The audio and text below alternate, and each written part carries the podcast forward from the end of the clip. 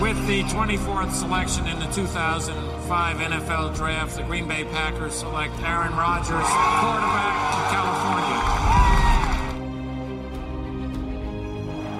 The final snap of Super Bowl 45. The Green Bay Packers have won the Super Bowl. The Lombardi Trophy is coming home. Hallo und herzlich willkommen zum Packers Talk Germany. Folge 52, eigentlich 53. Ähm, wir sprechen über die Free Agency Signings und heute ist der Chris mit dabei. Hallo. Einen schönen guten Abend. Und ich, Nick, bin wie immer eigentlich auch irgendwie mit dabei. Ähm, warum 53? Ihr habt bisher nur 51 gehört, das heißt für euch ist sie 52. Wir hatten noch eine Folge aufgenommen, ähm, wo, als wir über die Defensive-Spieler gesprochen haben und einen Ausblick gegeben haben. Da ist aber leider die Aufnahme kaputt gegangen, das heißt davon habt ihr nichts mitbekommen. Das heißt für euch ist es Folge 52, für uns, für uns eigentlich schon 53. Yep. Ja, Blake Martinez ist abgewandert zu den New York Giants. Stattdessen haben wir jemanden geholt als Ersatz und der Chris möchte euch den mal vorstellen. Ja. Wir haben Christian Kirksey gesigned, der zuvor bei den Browns ähm, gespielt hat für seit seiner Rookie-Season für sechs Jahre. Die haben dem nach seinem vier Rookie-Season-Deal, nach seinem äh, Rookie-Deal nach den vier Saisons zwei Jahre Veteran-Vertrag gegeben wo er dann aber leider sehr verletzungsanfällig wurde und in der 2018er Saison, Saison nur noch sieben Spiele gemacht hat und letztes Jahr sogar nur zwei, die ersten beiden Wochen, bis er sich dann verletzt hat. Ähm, vertragstechnisch hat Wagner bei uns einen 2 Jahre 13 Millionen Deal bekommen. Im ersten Jahr jetzt 2020 mit einem Capit von 4,125 Millionen und nächstes Jahr mit einem Capit von 8 Millionen. Ja, Rick Wagner, was gibt Rick Wagner den Packers? Ähm, du meinst Christian Kirksey. Christian Kirksey, ja, Rick Wagner. Hast schon ein bisschen vorgegriffen. Vor der Zeit. Ja, natürlich, Christian Kirksey. Ähm, man sollte vielleicht vorab sagen, dass Kirksey jetzt vom Spielertyp und sowas definitiv nicht der Blake Martinez-Ersatz äh, ist und sein wird. Ähm, Kirksey ist allein vom Körperbau ziemlich anders, der Spielertyp ist aber auch komplett anders.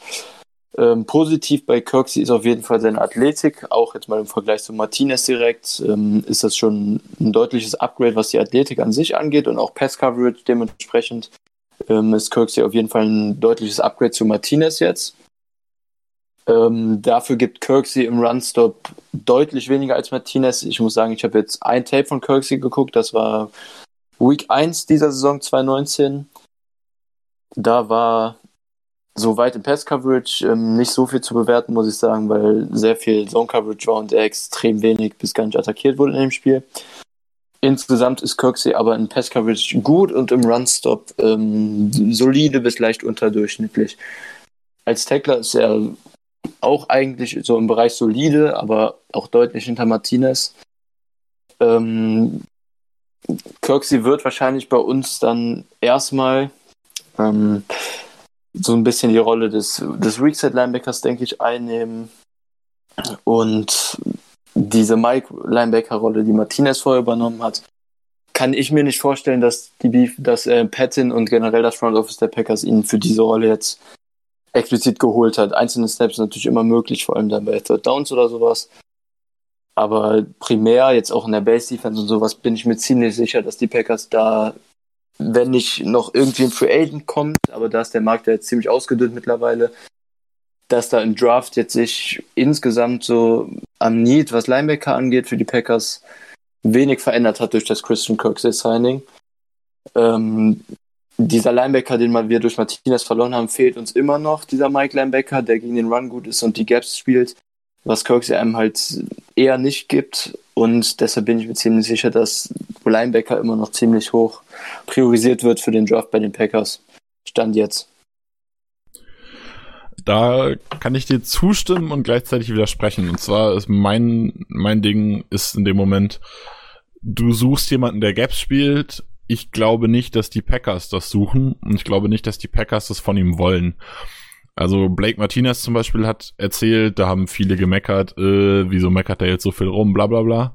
Aber Blake Martinez mhm. hat erzählt, er sollte keine Gaps spielen, er sollte dieser aufräumende Spieler, also er hat das als Cleanup-Guy bezeichnet, äh, für die Smith Bros, für die Defensive Line, soll er einfach dahinter beweglich sein, sichere Tackles machen und aufräumen. Er soll keine Gaps spielen, er soll keine Tackles for Loss machen. Das ist nicht das, was Mike Patton von seinem Linebacker sucht und möchte. Dementsprechend mhm. glaube ich schon, dass Christian Kirksey derjenige ist, der in Woche eins vermutlich Starting Middle Linebacker, Schrägstrich Inside Linebacker der Packers sein wird in der Rolle, die Martinez gemacht hat. Also ich, kann es mir wirklich nicht vorstellen, weil Kirksey bei den Browns durchgehend Outside Linebacker gespielt hat, neben Schobert, der die Mitte abgedeckt hat. Und wie gesagt, Kirkseys Profil gibt selbst diese Aufräumrolle wenig her. Ähm, er hat super große Probleme gehabt mit Block-Shedding, ähm, wenn die O-Line an Second Level gegangen sind. Also selbst diese Aufräumrolle, die Martinez ja da beschrieben hat in diesem Interview, kann ich mir halt bei Kirksey nicht so wirklich vorstellen, weil unser, im Prinzip unser Runstop soll ja auch geupgradet werden. Wir wissen natürlich nicht, was das Front Office der Packers da so ähm, plant und ob das überhaupt so, wie das in der Öffentlichkeit immer wahrgenommen wird, dass die Packers jetzt alles dran setzen, ihren Runstop zu verbessern, ob das überhaupt der Plan der Packers ist.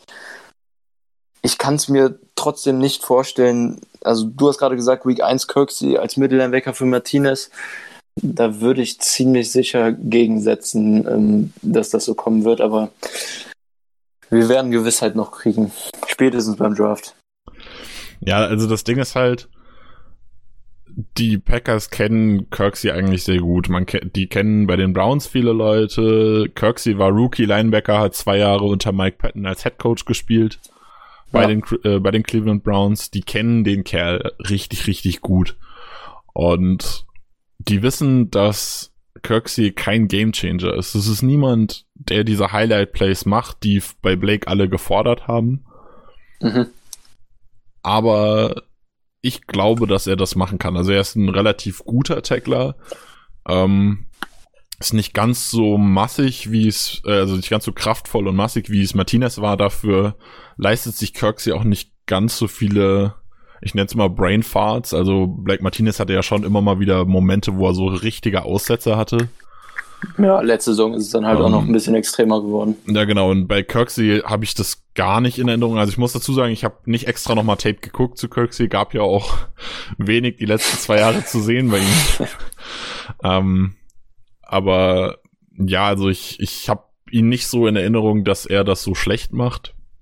Ich glaube, er, er kann das schon und er kann diese Rolle ausfüllen. Ist damit unser Draft Need Linebacker gedeckt, Chris? Hm, ich habe es ja eben schon mal angesprochen, meiner Meinung nach definitiv nicht. Ich habe es ja auch gerade gesagt, die Rolle des Mittellinebackers ist für mich trotz des Kirksey Signings noch komplett offen. Das siehst du ein bisschen anders. Ähm, unser Linebacker Need ist dadurch in meinen Augen keineswegs gedeckt. Ich bleibe dabei, ähm, dass ich ohne mir Murray oder Queen bisher noch explizit angeguckt zu haben, einen der beiden an 30 jetzt gerne hätte. Das kann sich noch ändern, wenn ich das Tape sehe. Aber was ich bisher so mitbekommen habe, ähm, du hast die beiden ja auch noch nicht geguckt, also wir können noch nicht fachlich darüber jetzt diskutieren, leider. Aber ähm, was man bis jetzt so mitbekommen hat generell und die kleinen Ausschnitte, die man so gesehen hat, sind das für mich ähm, die Kandidaten, die ich jetzt in der ersten Runde sogar sehr gerne hätte. Ich weiß, du siehst das, wie ich das eben gehört habe, ein bisschen anders. Ähm, aber da kommen wir gleich zu. Und diese Mittellinebacker-Rolle traue ich Kirksey eben nicht zu. Und deshalb denke ich, dass unser Draft-Need auf keinen Fall damit, auch für die hohen Runden, auf keinen Fall ähm, gefüllt wurde. Also ich, ich muss dich ein bisschen korrigieren. Ich habe ähm, Kenneth Murray schon geschaut, explizit so ein bisschen, also nicht übertrieben viel, aber ich habe mir schon zwei Tapes von ihm angeguckt. Außerdem mhm. habe ich halt auch immer so ein bisschen, wenn ich Tapes gegen Oklahoma geguckt habe, auch so ein bisschen natürlich auf ihn geachtet. Ja, gut. Ähm, Gerade weil er ja so ein, so ein Prospect bei uns ist. Äh, das ist schon, ich glaube, das ist der Spieler, den du suchst. Das ist der Spieler, den du da gerne hättest. Ähm, die Frage ist halt, ob wir ihn bekommen. Und ich glaube, dass wir mit Kirksey, wir haben damit nicht den Spieler, der uns die Lücken schließt, die wir letztes Jahr hatten. Aber er schließt und für uns meiner Meinung nach die Lücke, die Blake Martinez hinterlassen hat. Also mhm. es ist ein Signing, der es Blake Martinez ersetzt für im ersten Jahr 4 Millionen Cap-Hit statt Blake kriegt, glaube ich, 10 bei den Giants. Und ja, das ist was, was ich sagen muss, wo ich das Signing gut finde und wo ich halt glaube, man, also das ist, werden wir heute noch öfter äh, besprechen. Kirksey ist ein Signing, der gibt einem Raum, dass man eben nicht zwingend jetzt einen Kenneth Murray zum Beispiel in der ersten Runde draften muss. Wenn Kenneth Murray früh, früh vom Board geht und man kriegt Queen vielleicht auch nicht, dann tut's auch ein Second oder Third Round Linebacker. Also ja. der Need ist einfach nicht mehr konsequent da. Du kannst auch ohne einen Linebacker noch zusätzlich zu draften in die Saison gehen. Dann bist, dann wird keiner glücklich mhm. mit diesem Linebacker-Squad, definitiv nicht. Aber du stehst auch nicht ganz ohne da. Ja, also ich stimme dir soweit zu, dass, ähm, dass Kirks jetzt auf jeden Fall dieses in Runde 1 einen Top-Linebacker von der, sowohl in Pass-Coverage als auch im Run-Stop zu draften, dass er dieses nicht ein bisschen beseitigt hat. Ähm, also sprich Queen Murray sind nicht unbedingt mehr Pflicht, das habe ich vielleicht eben ein bisschen missverständlich gesagt. Ähm, weil Kirk sie zumindest dann bei Second und Third Downs diese Pass-Coverage-Rolle jetzt auch geupgradet ausfüllen kann. Dann möchte ich aber definitiv dann in den mittleren Runden von drei bis fünf irgendwann für Early Downs einen Runstopper haben, weil jetzt, wenn ich mir unser Roster angucke, dann ähm, sehe ich gegen den Run jetzt bei, also bei unserer First Down Defense bin ich dann extrem gespannt, wie das jetzt, Stand jetzt gelöst werden würde. Ähm, weil ich mir dann definitiv nicht vorstellen kann, dass einer unserer Sub-Linebacker, also irgendwie ein Hybrid Safety Green jetzt, wenn er wieder fit ist, ähm, oder eben ein neuer, der die Rolle von Campbell ausfüllt, die er letzte Saison hatte, dann neben Kirksey bei Early Downs, also bei First Downs spielen wird, das kann ich mir definitiv nicht vorstellen. Das wäre ziemlich fahrlässig. Gut, ich persönlich bin auch noch immer noch ein Fan von Oren Burks. Ich glaube auch, dass der letzte Saison seine Rolle nicht schlecht gemacht hat. Ja, ich ähm, auch. Von daher, wenn ich hoffe einfach, also das ist natürlich auch was, wo ich auch glaube, dass die Packers da auch drauf hoffen, dass Burks jetzt nochmal einen Schritt nach vorne macht, so dass ja. der vielleicht am Ende sogar vor Kirksey steht. Das wird man sehen müssen. Ja. Ähm, Wo, wobei auch Burks ja eher diese Pass, also nicht eher, wobei auch Burks definitiv diese Pass-Coverage-Rolle eigentlich äh, dafür wurde er gedraftet. Ja, wobei ich das, also ich persönlich finde ihn auch gegen den Run nicht schlecht. Er ist ein guter Run, kein, also kein schlechter Run-Stuffer, sagen wir es ja. mal so. Ja. Was bei äh, ihm halt ist, er ist halt sehr beweglich. Er hat halt so ein bisschen Probleme irgendwie mit so einem, mit einem, also wenn er einem O-Liner gegenübersteht, dann hat er keine Chance gegen den O-Liner. Ja, genau, Blockshedding. Und ja, genau, also das ist halt so ein bisschen sein Problem, aber das naja, da war jetzt Martinez zum Beispiel auch keine Granate drin. Der war, ja, aber der besser. war besser als Burks, aber auch keine Granate. Und auch ja. Kirksey ist nicht besser als Martinez, aber er ist in Ordnung.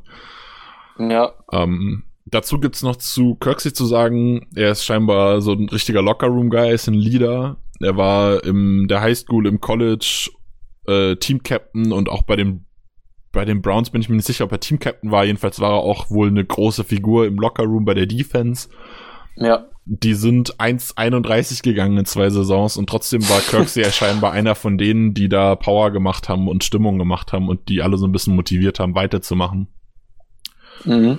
Und das ist tatsächlich was, was ich mir vorstellen kann, was bei ihm auch eine sehr große Rolle gespielt hat, dass man gesagt hat, der passt auch einfach super bei uns in den Locker rein der passt in die Truppe, der hat richtig Bock.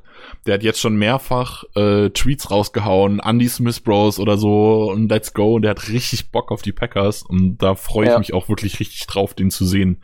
Weil ich glaube, dass er was beweisen will, weil durch diese Verletzungen, wir haben es eben schon mal so ein bisschen angesprochen für euch genauer, hat sich 2018 an der Schulter verletzt, hatte dann 2018 noch eine Oberschenkelverletzung. 2019 hat er bis auf anderthalb Spiele oder knapp zwei Spiele ähm, komplett mhm. verpasst mit einer Brustverletzung der will was beweisen, der will zeigen, dass er es eigentlich wert ist.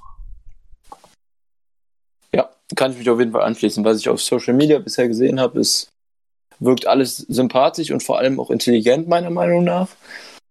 Ähm, also, so Jungs hat man einfach gerne im Lockerroom. Und falls diese Verletzungsanfälligkeit jetzt ähm, 2020 in der kommenden Saison sich überhaupt nicht bessern würde oder noch schlimmer werden sollte, dass er irgendwie nur zwei, drei Spiele macht, dann kommt man aus dem Vertrag mit 8 Millionen Cap nächstes Jahr auch immer noch mit nur 2 Millionen Dead Cap raus. Also das ist jetzt auch kein Deal, der irgendwie zwangshaft die Packers bindet über Jahre. Also ich bin insgesamt mit dem Signing auch sehr zufrieden einigermaßen, würde ich sagen, ja. Doch. Dazu muss man sagen, was auch einen sehr, sehr wichtigen Faktor nicht für sofort spielen wird, aber für den 2021er Draft, ist der Fakt, dass Kirksey entlassen wurde von den Browns. Sein Vertrag lief eigentlich noch. Was bedeutet, er ist ein sogenannter Street Free Agent, er ist nicht äh, er ist niemand, dessen Vertrag ausgelaufen ist. Das heißt, sein Signing zählt nicht gegen die Berechnung der Compensatory Picks. Wir haben Blake Martinez für 10 Millionen im Jahr abgegeben. Wir haben Bulaga für 10 Millionen im Jahr abgegeben. Wir haben Fackrell für, glaube ich, knapp 5 Millionen im Jahr abgegeben. Ja. Äh, da wird einiges an, an Compensatory Picks dazu zurückkommen. Dadurch, dass wir Kirksey und es kommt gleich bei Rick, bei Rick Wagner ist das derselbe Fall, ähm, dass wir die beiden so gesigned haben, weil die entlassen wurden, wird es nicht gegengerechnet und wir erwarten dann 2020, äh, 2021 also ich kann mir schon vorstellen, dass für Bulaga ein Viertrunden-Pick drin ist und für äh, Martinez bestimmt auch. Also ja. ungefähr, vielleicht ist es zusammen dann Drittrunden-Pick oder ein Viert und Fünf. Keiner kennt ja die Berechnung so genau. Das Alter spielt da irgendwie noch ein bisschen eine Rolle. Also kann gut sein, dass wir für Martinez ein bisschen mehr kriegen als für Bulaga. Aber auf jeden Fall sollten das mindestens Medium Round Picks sein. Ja, also wir bekommen auf jeden Fall Picks und dadurch, dass wir ja. die zwei Spieler eben als entlassene Spieler gesigned haben, haben wir da einfach den Bonus, dass die nicht dagegen zählen. Und ich glaube, insgesamt ist Christian Kirksey so ein richtig gutes Signing, das mir auch relativ gut gefällt. Es ist ja. nicht der Spieler, den ich mir vielleicht als Inside Linebacker gewünscht habe. Es ist kein Joe Schobart oder ein Corey Littleton, glaube ich, war von vielen noch Favorit. Ich persönlich bin ja Fan von dem Quid, genau, Kwiatkowski von den Bears, der jetzt bei den Raiders gesigned hat, auch relativ günstig, glaube ich. Ähm, Sieben Millionen im Jahr, glaube ich. Drei, drei Jahre 21, meine ich. Ja, ähm, also das wäre mein Favorit gewesen. Der ist noch jung, der hat sich gezeigt letzte Saison, der hat jetzt seinen äh, jetzt seinen Break haben können, seinen Breakout haben können. Ja. Aber gut, es ist nicht das Highlight-Signing, aber ich finde, es ist sehr solide. Ja, da kann ich mich insgesamt so anschließen. Gut, machen wir weiter. Rick Wagner ist ein Ex-Wisconsin Offensive Tackle. Da streiten sich auch so die Geister bei den Packers. Es gibt bei den Packers diejenigen, die allgemein, vor allem die, die halt aus Wisconsin kommen, die sind einfach Wisconsin Sports-Fan, die mögen auch die Milwaukee Bucks und was weiß ich nicht alles und die lieben alle Spieler, die von den Badgers kommen. Und es gibt so die externen Packers-Fans, die sind immer genervt, uh, jetzt wird er so gehypt, nur weil es ein Wisconsin Badger ist, da bist der gar nicht so gut. Ich persönlich mag die Badgers, ich bin kein super Badgers-Fan, ich mag sie. Von daher freue ich mich auf jeden Fall, dass er dabei ist. Ich weiß nicht, wie das bei dir aussieht, Chris. Ja, ich habe da nicht so wirklich einen Bezug zu. Ich mag die Badgers auch, aber ich bin jetzt kein Fan. Ähm, also mir, von welchem College die kommen, ist mir ja relativ gleichgültig. Ich bin, ich, also ich mag es mehr, wenn wir einen von Wisconsin direkt draften, so gesehen, als wenn wir einen sein, der früher irgendwann mal bei Wisconsin war, bei den Badgers. Also und dazu muss man sagen, ein NFL-Team kommt. Dazu muss man sagen, er ist ja auch in Wisconsin aufgewachsen. Also er kommt halt wirklich, ist ein Local Guy. Es ist nicht ja, nur am ja, College gewesen, und er kommt von da und das finde ich immer eine schöne Story, so, so ein bisschen Backstory. Naja, ähm, Wagner ist ein auf der Highschool war er Wide Receiver, ist dann als Tight End auf die Colleges und wurde dann relativ schnell in Wisconsin zum Offensive Tackle umgeschult. Ähm, war bei den Ravens gelernt, hat früher auch gegen Zedarius Smith im Training gestanden. Ähm, die Ravens haben eigentlich eine relativ gute O-Line, vor allem eine gute Run-Blocking-O-Line. Was noch interessant wird, weil Wagner länger wohl als Run-Blocker galt. Dann haben die Lions ihn gesigned für viel Geld und hatten gehofft, in ihm so ein bisschen so einen Run-Blocker zu finden, haben aber einen Pass-Blocker gefunden. Was ganz interessant ist. Ähm, Wagner äh, ist relativ beweglich und wird im Outside Zone Running Scheme trotzdem ganz gut funktionieren.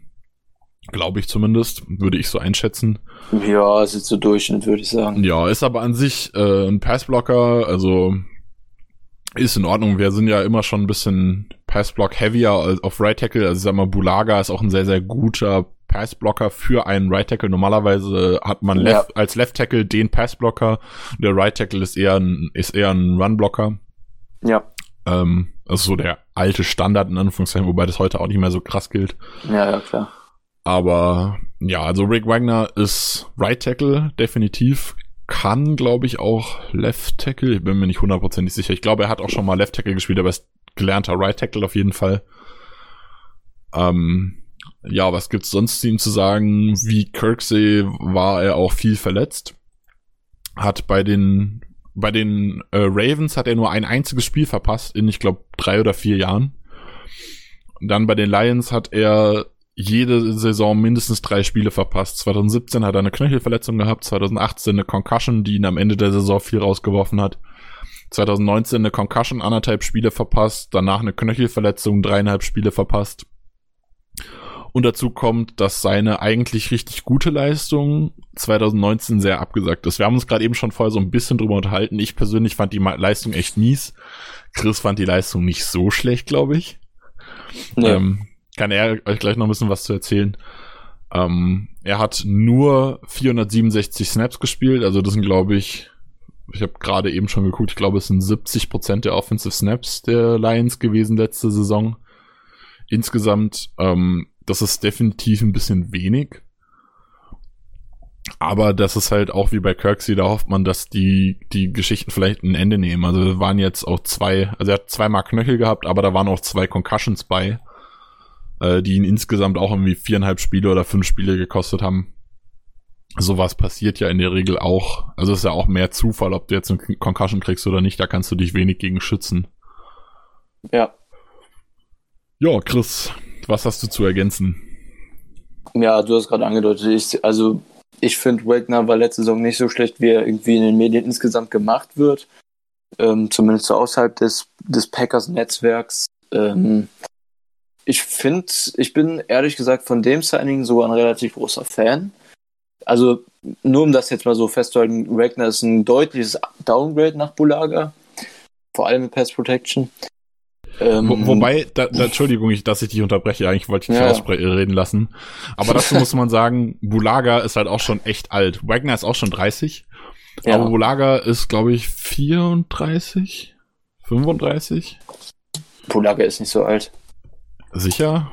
Ich bin mir nicht ganz 32 sicher. oder so. 31. 31 ist, okay, dann habe ich es ja. falsch im Kopf. Aber Bulaga, also Bulaga war auch vor zwei Jahren nicht so nicht so krass stark. Er war, er hat letztes Jahr halt eine Bombensaison gespielt. Ja, genau. Und im Vergleich zu dieser Saison ist Wagner auf jeden Fall Downgrade.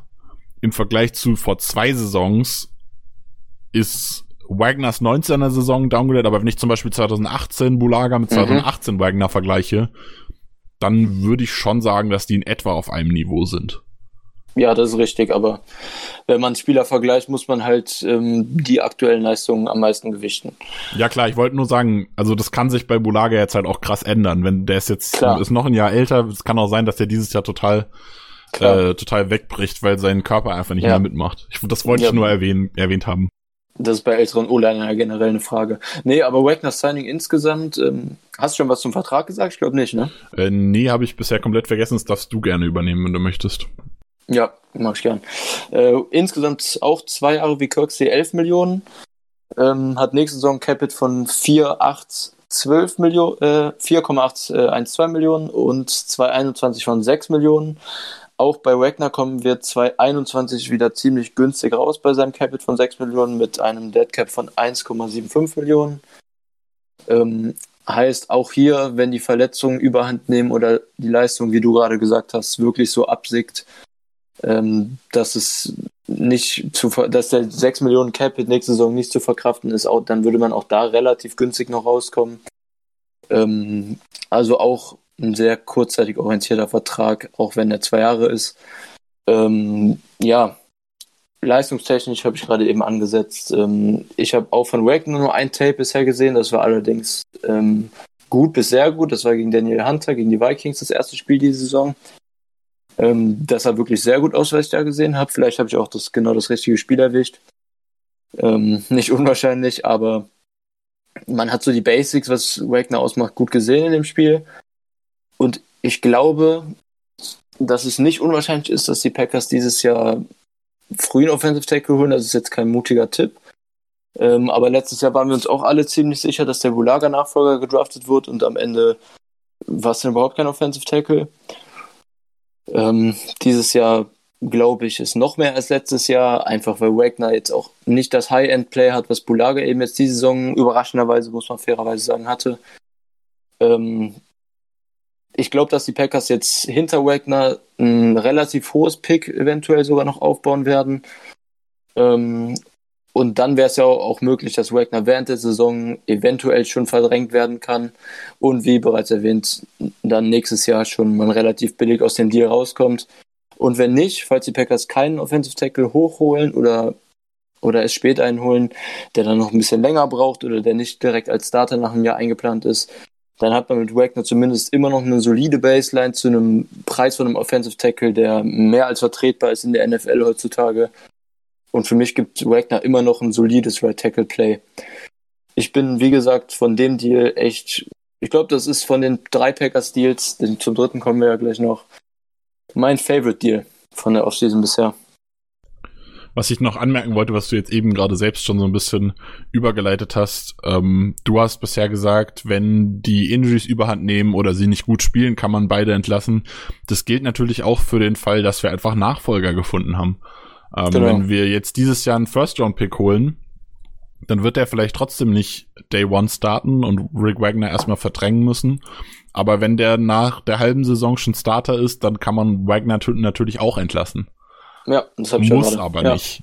Ähm, dann muss man noch dazu sagen, gibt's ja bei den Packers auch noch so die Backup-Option, dass Billy Turner notfalls Right Tackle spielen könnte. Und aktuell haben wir noch, das ist ja auch ein das viel diskutiertes, äh, viel diskutierte Personalie, dass Lane Taylor noch da ist, der Right Guard spielen könnte. Mhm. Von daher ähm, kommen wir zu der Frage, wie wirkt sich das auf unseren Draft aus, Chris? Puh, haben wir im Prinzip gerade beantwortet. Ähm, ich glaube, dass die Packers dieses Jahr dann doch hoch in Offensive Tackle draften werden, sprich in den ersten drei Runden. Ähm, auch an 30 schließe ich definitiv nicht aus. Ähm, Wagner wird, bietet keine langfristige Perspektive und das, ich kann mir nicht vorstellen, dass das Front Office der Packers in Wagner die langfristige Perspektive plant, auch wenn er jetzt überraschend gut spielen sollte diese Saison. Ähm, er ist halt auch hat, schon 30. Ja, für einen Tackle geht das ja sogar noch, aber bei den Tackles ist es halt trotzdem immer ab 30 ungefähr so die Gefahr, dass der Körper irgendwann einfach einfach nicht mehr mitmacht. Und die Gefahr hat man halt immer. Die hatten wir auch bei Bulaga immer. Also ähm, in a nutshell quasi auf den Draft wirkt sich das für mich nur so weit aus, dass wir keinen Impact Starter brauchen, sondern einen Development Prospect draften können, sprich ein bisschen mehr projekttechnisch da dran gehen können und ähm, keinen Tackle brauchen, der von Day One jetzt reingeschmissen werden kann, sondern einen, der eventuell auch ein bisschen talentierter ist, aber dafür eben technisch noch ausbaufähig. Ja, dem schließe ich mich soweit an. Ähm, das ist meiner Meinung nach immer noch ein Need. Das ist kein hoher Need. Wir brauchen keinen First Rounder, auch wenn ich persönlich ein Fan davon bin. Ähm, also für mich gibt's vier Positionen auf dem Feld, ähm, für die ich reache, drei bis vier, um einfach langfristig einen richtigen Topspieler zu haben. Das ist ein Quarterback, das ist ein Offensive Tackle und mhm. das ist ein Edge Rusher und mit Diskussionen, Abstrichen ein Cornerback. Na, Chris wird nee. wahrscheinlich den Cornerback dem Edge vorziehen. Nee, tatsächlich nicht. Ich gehe auch mit den okay. ersten drei. Ähm, mit wem habe ich denn neulich noch diskutiert? Ich weiß es gar nicht mehr. Ähm, ich glaube, also, Game. Cornerback ist immer so, ein, so eine Diskussionsfrage. Aber ja. wie gesagt, also ich finde, ein Offensive Tackle kann man nie früh genug draften. Ein guter Offensive Tackle ist sehr, sehr, sehr viel wert. Einen guten Backup Offensive Tackle zu haben, siehe Jared Welt hier letztes Jahr, äh, letzte Saison, ist auch super wichtig. Gerade im Vergleich Absolut. zu einem Alex Light, der für die Rolle, die er hat, gut gespielt hat, aber eigentlich nicht gut gespielt hat. Ähm, ja. Ich glaube, das ist eine gute Zusammenfassung äh, von Alex Light. Ähm, Nehme ich so. Ja. Wir brauchen einen, es ist eine sehr, sehr, sehr, sehr gute Offensive Tackle Klasse. Yep. Ähm, und wenn nicht jetzt, wann dann? Also es muss kein First Rounder sein. Ich persönlich würde gerne den First Round Pick in Offensive Tackle investieren, wenn was Gescheites bei uns ist. Wir können das Wir sind beide Sneak Gegner von- geben. Nur, nur mal so Exkurs, wir sind beide Gegner von Wide Receiver auf 30, ne? Genau, also, na, also ich sag's mal so. Ich bin kein Gegner von Wide Receiver auf 30, wenn es keinen Tradeback gibt und der richtige Wide Receiver da ist, Denzel Mims. Ähm, Mims würdest du an 30 nehmen? ich glaube, Mims würde ich an 30 nehmen. Vielleicht Justin, ich glaube, Justin auch, auch Jefferson würde ich Jones auch. und Young noch da sind. Ich bin noch nicht fertig mit meinem Satz von eben. Ähm, ich, wenn der richtige Wide Receiver an 30 fällt und sonst nichts da ist, mit dem wir was anfangen können, Mhm. und wir keinen Tradeback finden, weil ich nicht, also ich bin kein Fan davon, Wide Receiver unbedingt in Runde 1 zu draften, wenn du nicht einen Number One Wide Receiver brauchst und den haben wir. Ja. Ähm, vor allem bei dieser super breiten und super starken Klasse. Also es ist, Ganz die genau. Spitze ist breit, die zweite Tier ist breit, die dritte Tier ist breit und immer noch Ganz richtig genau. gut. Also Und es- dieses es zweite Tier finde ich halt, finde ich so breit, dass ich mir ziemlich sicher bin, dass einer von denen, die ich an ähm, 62, wenn wir dann wieder dran sind, nehmen würde, dass wir da dann ähm, noch einen finden, den ich so hoch habe, dass ich ihn da auf jeden Fall nehmen würde. Deshalb an 30 Wide Receiver, außer einer von den großen drei fällt dahin. die großen drei, die eigentlich nur die großen zwei und Henry Ruggs sind. Ähm, Hater. ähm, naja, ich habe ihn ja auch als drittbesten. Das sieht Adrian Franke jetzt zum Beispiel anders, wie in seinem Egal. heutigen Podcast Egal, da, rausgekommen ist. da kommen wir bestimmt noch zu. Genau, also da kommen wir genauer zu. Im Prinzip geht's mir darum, der Drop-off zwischen dem Beginn von Second Tier und dem Ende von Second Tier, so, also was du zwischen 30 und 62 hast, ist, glaube ich, geringer bei den Wide Receivern als zum Beispiel bei Linebacker oder bei Offensive Tackle. Deshalb bin ich nicht unbedingt ein Fan von Wide Receiver an 30. Ich kann es Ja, mir aber money. vorstellen. Ähm, ich glaube, wir sind, wir sind beide sehr, sehr high auf Lukas Niang. Und wir sind uns, Yes. glaube ich, beide ziemlich einig, dass Niang an, also ich muss sagen, Niang an 30 wäre nicht mein Traumpick, aber ich wäre damit sehr glücklich, glaube ich.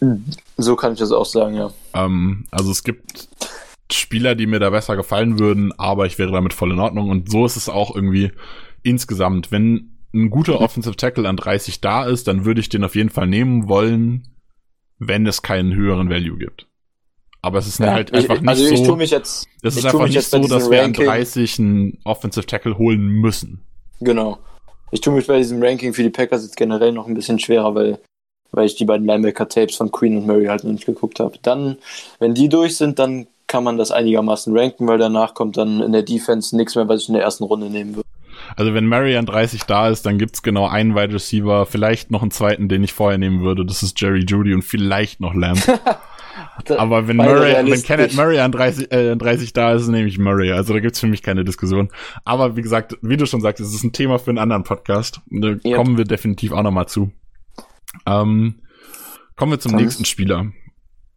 Wir haben Wide Receiver Devin Funches gesigned. Devin Funches war, wurde von den Panthers in der zweiten Runde, glaube ich, wenn ich es richtig im Kopf habe, gedraftet. Und Mhm. ist ein konvertierter End, also war im, im College noch End teilweise, ist dann zu einem Wide Receiver gewechselt, war nach den Panthers äh, ein Jahr, in Anführungszeichen war er ein Jahr bei den Colts, hat sich aber, Ja. Glaube ich, schon nach dem ersten Spiel verletzt. Mit Ja, einem ersten Spiel. Schlüsselbeinbruch. Genau, im ersten Spiel hat er sich einen Schlüsselbeinbruch zugezogen, war den Rest der Saison raus, ist also so richtig bei den Colts war er nicht. Hat da aber 10 Millionen verdient in einem Jahr. Bei uns bekommt er für dieses eine Jahr immerhin zweieinhalb Millionen. da kann man direkt dazu sagen, eigentlich wollten wir nicht so genau drauf eingehen. Er hat aber nur ein Capit von 2,265, weil er nur dieses eine Spiel gemacht hat. Das heißt, die per Game Boni wird nur ein Spiel davon angerechnet. Im Nachhinein, wenn er 16 Spiele macht, sind es zweieinhalb Millionen. Sagen wir mal so, wenn Ja. wir glücklich sind, dann hat er zweieinhalb Millionen verdient. Ähm, ähm, er ist, dadurch, dass er Thailand ist, er ist groß, er ist 6 Fuß 4 groß, 255 Pfund schwer, also relativ bulliger Wide Receiver, großer bulliger Wide Receiver, ist dementsprechend ziemlich. ein sehr guter Contested Catcher, hat einen relativ guten Catch Radius und auch eigentlich schon sichere Hände, würde ich sagen. Ist ein Spieler, der Ja. da Aaron Rodgers ganz gut gefallen wird, glaube ich. Ist ein besserer Route Runner, als viele denken. Das habe ich jetzt schon oft gelesen und sehe ich, glaube ich, auch so. Ich habe, also dadurch, dass er jetzt schon ein Jahr nicht mehr gespielt hat, kenne ich ihn auch nicht so krass gut momentan. Aber wenn ich so daran denke, wie er gespielt hat, als die Panthers im Super Bowl waren, dann war Funches schon in Ordnung als Roadrunner. Kann im Slot spielen oder als Z-Receiver, also als Wide Receiver 2. Ist halt auch, was man ihm wieder anrechnen muss, er ist ein Veteran. Wir haben einen sehr jungen Wide Receiver Room, also Geronimo Allison ist ja jetzt noch gegangen. Ähm, dazu ist Graham gegangen, der ja auch quasi Wide Receiver war. Also die, die Älteren verlassen uns jetzt. Dann haben wir aktuell halt MVS, wir haben EQ, wir haben Kumuro, Lazar und dann was im Draft kommt. und ansonsten haben wir halt wirklich nur Devante Adams. Damit kriegt man mit Funchess auch einfach nochmal einen Veteran dazu in den Locker Room. Und ich denke, so zusammenfassend von dem, was er kann, wofür er da ist. Also, es sind sehr, sehr gut in der Red Zone. Dementsprechend denke ich, er ist einfach ein günstiger Jimmy Graham-Ersatz, so ein bisschen. Also, das ist jemand, den kannst du in der Red Zone hinstellen durch sein Catch-Radius und auch das okay bis gute Route-Running wird ja, er frei er ist, sein. Er ist das, was Graham hätte sein sollen in der Red Zone. Genau, er ist das, was so. Graham hätte sein sollen in günstig und dementsprechend wahrscheinlich genau das, was Graham war. ähm, Hoffen wir nicht. stimme da so Aussagen zu wie von Zach Cruz, der gesagt hat, uh, his most underwhelming moves, move the Packers could have made, also so uninspiriert und langweilig irgendwie auch. ja, aber trotzdem gut, weil er einfach für das wenige Geld, das er bekommt, für mich einfach ein guter Value, einen guten Value hat er hat, also was man, was er definitiv nicht hat, ist Geschwindigkeit. Er ist kein Deep Threat in irgendeiner Weise. Ja. Das heißt, da stehen wir aktuell immer noch mit MVS und mit Abstrichen EQ. Hm. Und mehr ist halt nicht da so an Deep Threats. Also da sollte man im Draft vielleicht schauen, dass da eher ein Deep Threat geholt wird. Aber ist auch nicht zwingend, not ist nicht zwingend notwendig, aber ist natürlich so ein bisschen ein Ausblick. Ähm, ja, also ich persönlich bin mit dem Signing soweit zufrieden. Ich war natürlich auch irgendwie enttäuscht und dachte mir so, meh, dann habe ich den Vertrag nach endlos langer Zeit, ich glaube anderthalb Wochen hat's gedauert oder so, ja, bis der wirklich, Vertrag war draußen war. Lange. Ähm, wobei mich das schon motiviert hat, weil meistens sind's die die äh, Agenten der Spieler, die die Verträge weitergeben, um sich selbst so ein bisschen zu promoten. Wenn die Agenten ja. einen Vertrag geheim halten, dann ist er meistens nicht so geil.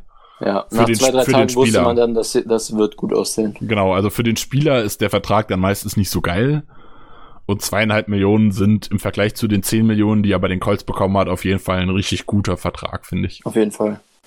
Ja, One-Year-Deal halt, überhaupt kein Risiko drin. Ähm, was man vielleicht noch erwähnen kann, ist, dass Funches durch seine, durch seine Frame und sein Gewicht auch als Runblocker definitiv für unser Outside-Run-Game ähm, gut sein wird und da auf jeden Fall dann auch zum Erfolg zu Run Games beitragen sollte, ähm, weil er gegen Cornerbacks definitiv ein dickes Mismatch dann darstellt im 1 gegen 1 Block. Apropos Devin Funches, sorry, dass ich dich unterbreche. Vor zwei Minuten haben die Packers das Signing offiziell gemacht. Ja. Also er Gut. ist jetzt offiziell da. Entschuldigung, du darfst weitermachen. Das ist, das ist ja tatsächlich gar nicht so unwichtig im Moment, wenn man zum Beispiel Michael Pierce anguckt,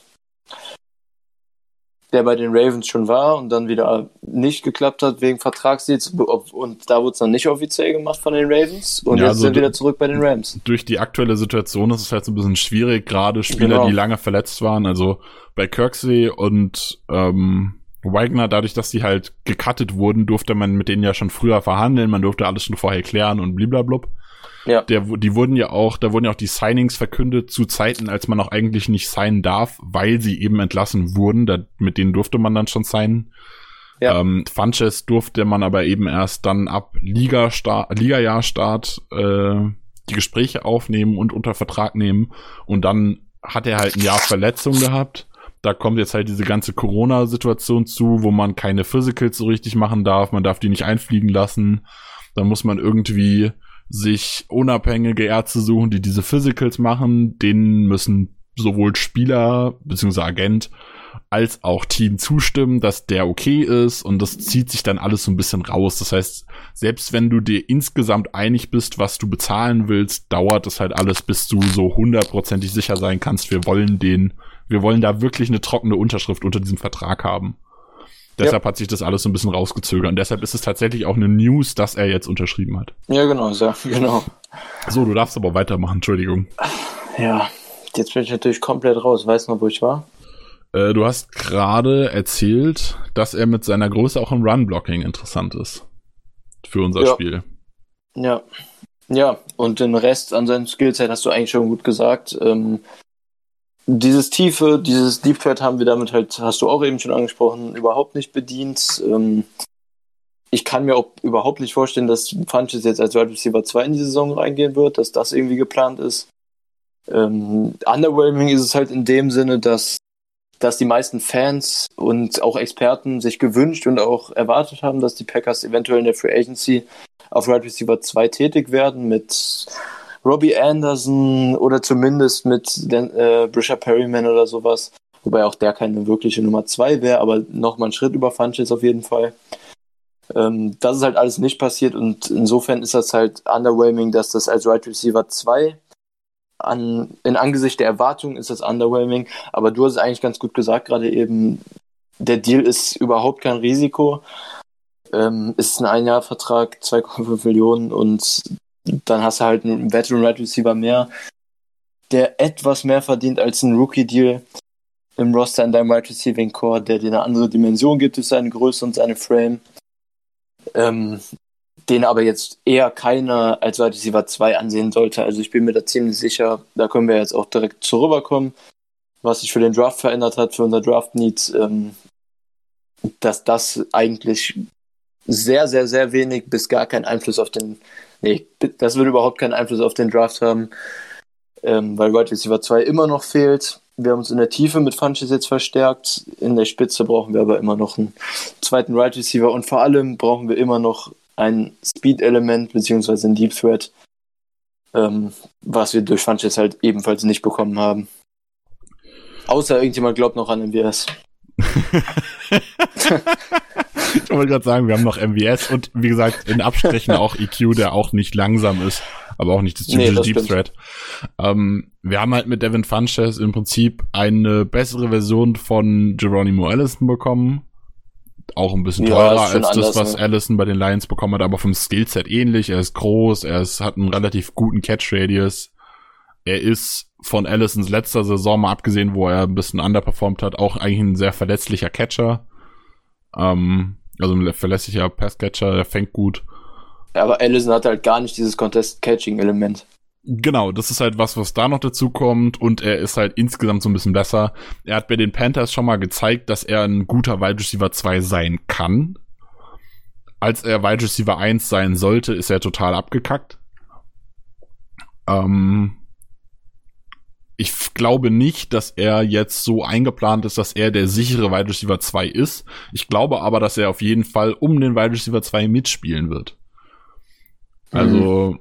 ich glaube schon, dass Funches durchaus eine Chance hat, je nachdem, wie man welchen Rookie draftet, diesen Wide Receiver 2 zu übernehmen. Beziehungsweise wir spielen ja auch einfach viel drei Wide Receiver Sets, dass er dann vielleicht einen Slot nimmt und man hat halt dann gibt's ja nicht so richtig den Nummer zwei Wide Receiver. Das werden wir sehen. Ähm, ich glaube, dass er um den Wide Receiver 2 mitspielen wird. Er hat ihn aber definitiv nicht sicher. Er ist definitiv nicht als klare Option da geplant. Mhm. Ähm, und ich glaube, dafür ist er. Er ersetzt halt Geronimo Allison im Wide Receiver Room. Er ersetzt Grahams Präsenz in der Red Zone. Und das kriegt man in einem Spieler für wenig Geld. Ich bin damit eigentlich zufrieden. Ja, also über einen Einjahresvertrag für 2,5 Millionen für einen Veteran Right Receiver kann man sich meiner Meinung nach auch nur schwer, sehr schwer beschweren. Okay, dann schauen wir jetzt noch mal ganz kurz in Richtung Draft. Wir haben eben schon immer so ein bisschen was äh, zu der jeweiligen Position gesagt und das sind ja auch so die drei Need-Stellen. Jetzt haben wir noch ja. eine Stelle, die so ein bisschen interessant ist, sage ich mal. Ähm, da hatte ebenfalls der Cruz, über den wir vorher schon mal gesprochen, äh, getweetet, dass er sich nicht wundern würde, wenn die Packers den die Priorität bei Cornerbacks höher sehen als bei Inside Linebacker. Kurze Erläuterung dazu. Jamal Williams wurde nicht resigned und so wie es aussieht, wird er es vermutlich auch nicht. denke ich, es sei denn, er findet keinen Abnehmer und kommt dann in den Camps vielleicht noch dazu, weil man im Draft nichts gefunden hat. Äh, ich persönlich gehe davon aus, dass wir mit Jair und Kevin King outside laufen. In der Mid als Slot, äh, Slot Cornerback wird Chanton Sullivan erstmal da sein.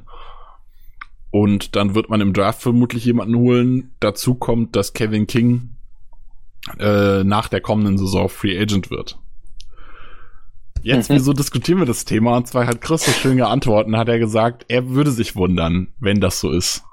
Warum? Chris hat nämlich mittlerweile Twitter. Genau, Chris hat Twitter, das wollte ich auch noch sagen. Willst du kurz deinen Twitter-Handle sagen, Chris? Ähm, kann ich gerne machen. Ich muss aber kurz nachgucken. Gut, dann sag ich's. Äh, Chris Twitter-Handle ist Chris Link, also wie Links ohne das S, 1919. ich habe extra nachgeschaut. Ähm, Gut, äh, folgt, folgt ihm gerne mal, er ist ganz neu in der Twitter-Welt. Macht ihn nicht fertig, wenn er Scheiße labert. Er ist noch nicht ganz so lang bei Twitter. ähm, nein. Ähm, du hast darauf reagiert und hast gesagt, du würdest dich wundern. Warum würdest du dich wundern? Ja, also zu der Ausgangsaussage von Cruz.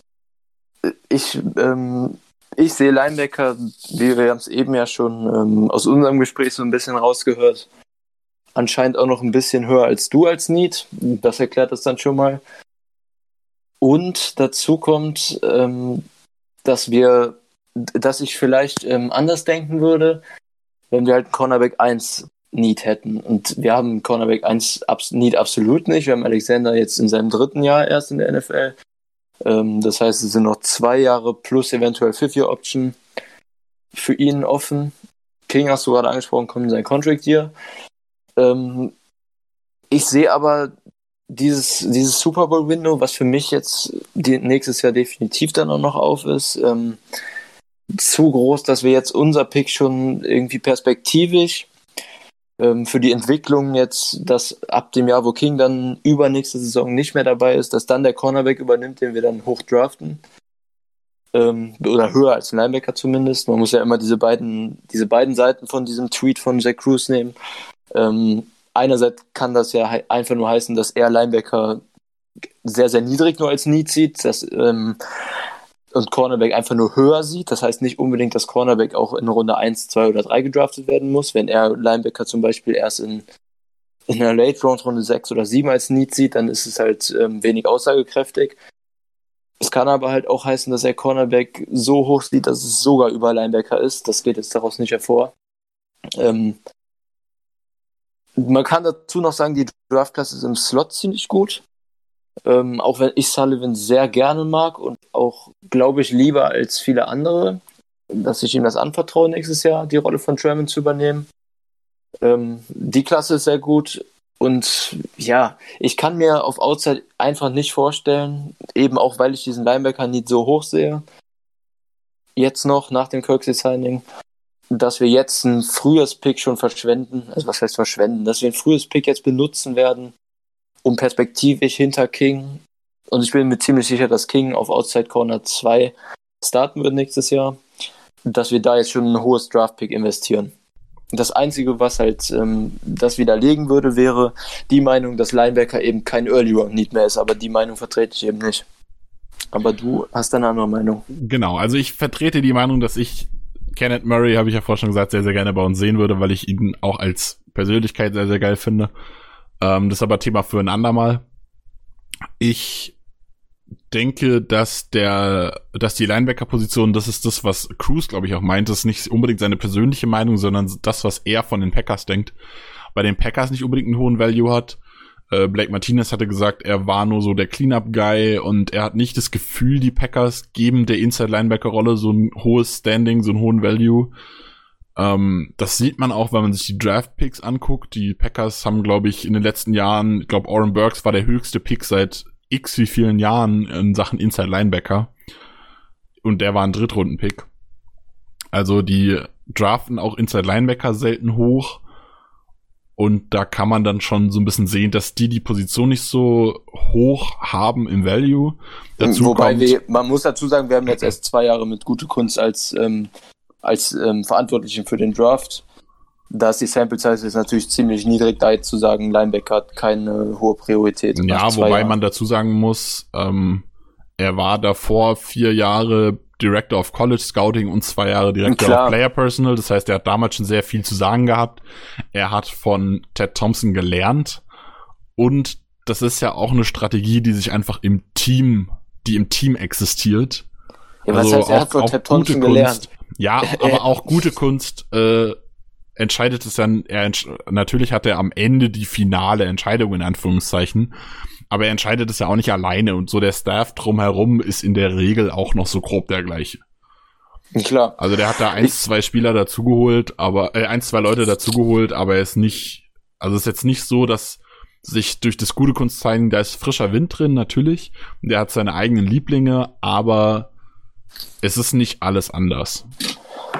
Also ich verstehe den Punkt, ähm, dass du denkst, dass Patton Linebacker eben nicht so braucht. Genau, das kommt noch dazu. Also Patton ist kein krasser Fan von so ja. übertrieben vielen Inside Linebackern. Also der spielt gerne, der findet halt diesen Safety Hybrid, so Raven Green, Ibrahim Campbell findet der voll geil und fährt da total drauf ab und dementsprechend braucht der nur einen Linebacker.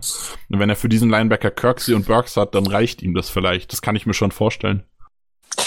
Das kann ich mir halt nicht vorstellen, weil Kirksey und Burks, du kannst halt, also Kirksey und Burks sind beides auch zumindest zum Viertel Safeties und das kannst du dann halt in der Base Defense auf jeden Fall nicht zusammen spielen lassen für mich. Ähm, was wollte ich jetzt gerade eben noch sagen? Ähm, ich sehe das Argument mit Patton.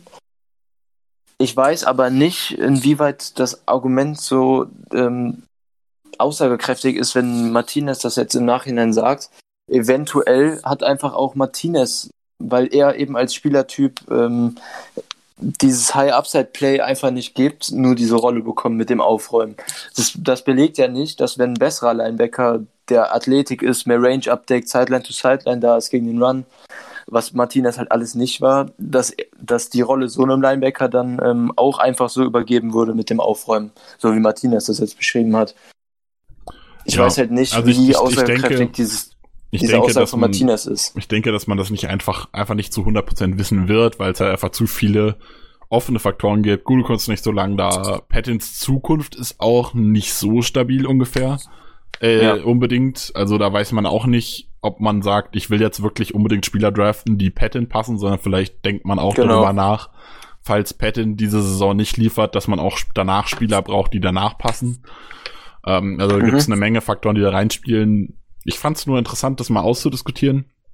Habt jetzt so ein bisschen unseren Value von den Draft Picks mitbekommen. Wir werden in den kommenden Wochen sehr viel zum Draft machen. Am Montag, den 6.4.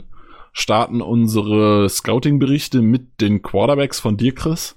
Und jo. dann geht's Tag für Tag weiter. Am 7. kommen die Running Backs, dann die Tight Ends, die Wide Receiver, Offensive Tackle, Offensive Interior Offensive Line, D-Line, Edges, Inside Linebacker. Am 14.04., falls es euch interessiert, Dienstag. Safeties am 15., Cornerbacks am 16. Und ich gönne mir noch die Ehre mit Special Teams am 17.04. Ähm, Blake Ferguson. Blake Ferguson no matter what. Ähm, naja, ähm, also bei uns, bei uns geht's jetzt äh, in den kommenden Tagen richtig los. Wir sind schon viel am Schreiben. Wir haben, glaube ich, jetzt die ersten dreieinhalb Scouting-Berichte schon komplett fertig auf Platte liegen, die nur darauf warten, dann für euch zu kommen. Ich jo. hoffe, ihr habt auch Bock auf den Draft. Wir sind richtig motiviert. Es wird auf jeden Absolut. Fall auch Podcasts zum Draft geben. Es wird wieder einen Mock-Draft geben. Äh, es wird eine Menge Zeug geben. Wenn ihr Ideen habt, wenn ihr Wünsche habt, wenn ihr Spieler habt, von denen ihr gehört habt, dass die cool sind, ihr habt Fragen, kommt zu uns auf den Discord, schreibt uns auf Twitter irgendwas, könnt uns gerne fragen. Wir sind nicht darauf reduziert, unsere äh, Scouting-Berichte zu schreiben. Wir unterhalten uns auch gerne mit euch. ähm, wir nehmen auch gerne eure Meinung mit rein, wenn ihr genau. dann jetzt oder auch nach dem Scouting-Bericht irgendwelche Spiele habt, wo ihr sagt, nee, da gehe ich gar nicht mit konform, diskutiert mit uns. Wir haben da voll Bock drauf. Und wir haben auch, Get, und genau. es hat ja auch gerade einfach jeder Zeit. Es ist jeder daheim alleine. Also generell, wenn ihr irgendwas von uns lest oder hört zum Draft, es gibt nichts, was momentan mehr Spaß macht, als irgendwie über den Draft zu diskutieren. Dafür ist diese Zeit jetzt halt vor dem Draft perfekt. Ähm, also nicht nur Fragen stellen, sondern auch generell eure Meinung und so immer gerne schreiben. Irgendwo bei, bei Discord, bei Twitter irgendwo uns schreiben, weil das Diskutieren ist das, was mir zumindest und ich glaube dir auch mit am meisten Spaß macht vor dem Draft. Auf jeden Fall. Es ist ja auch viel interessanter, Leute zu haben, die auch eine Meinung haben, die dann vielleicht ja. die gleiche Meinung haben, dann hypt man Spieler zusammen, so wie wir Blake Ferguson, unseren neuen Longsnapper nächstes Jahr. ähm, oder es gibt Spieler, die man, die der eine mag und der andere gar nicht, und dann kann man sich in Anführungszeichen streiten und drüber diskutieren. Das macht ja Spaß. Also, ja. solange man da konstruktiv bleibt und wirklich argumentiert, ist das ja wirklich eine geile Sache. Und am Ende muss man, es ist ja keiner hundertprozentig richtig bei dem Draft jeder hat Spieler, die nicht so gut gewesen sind, wie man sie dachte. Klar. Jeder hat eins, zwei Spieler, die vielleicht viel geiler sind, als alle anderen dachten, die man aber selbst cool fand. Ich habe da von 2018 so einen Spieler, wo ich immer noch stolz drauf bin, ist Kimoko Turai, ein Edge Rusher, der da am Ende sogar in der zweiten Runde gegangen ist, den ich total mhm. cool fand.